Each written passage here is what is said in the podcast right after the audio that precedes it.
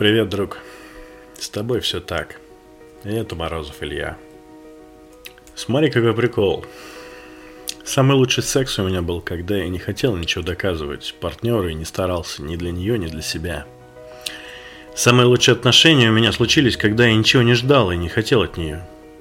Самые большие открытия случаются тогда, когда я не жду их. Самые яркие события происходят тогда, когда я просто живу и наслаждаюсь моментом. Самые нужные знакомства случайные.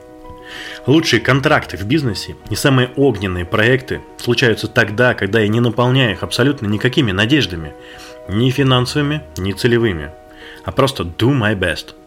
Я даже отдыхаю только тогда, когда не ставлю это своей целью. Медитации без цели самые офигенные. Самая яркая жизнь случается тогда, когда я просто живу и кайфую в моменте. Сука, даже еда самая вкусная в случайных местах. Motherfucker. Неужели все так просто? Здоровый пофигизм. Хотя нет, не то. Здоровый похуизм. Во. Это то самое состояние покоя и потока, о котором твердят все твои мудрые тетушки до тибетских монахов и тренеров личностного роста. И именно из этого состояния в саду твоей души расцветают розы. Так что такое здоровый похуизм? Это когда случится круто. Не случится тоже круто. Когда твое счастье не зависит от этого. Потому что ты счастлив просто сам по себе. Как попасть в это состояние? У меня нет простого ответа на этот вопрос. Созреть, вероятно. Отстать от себя. Опять мало энергии. Отъебаться от себя нахрен! Оценить всю свою жизнь по всем фронтам.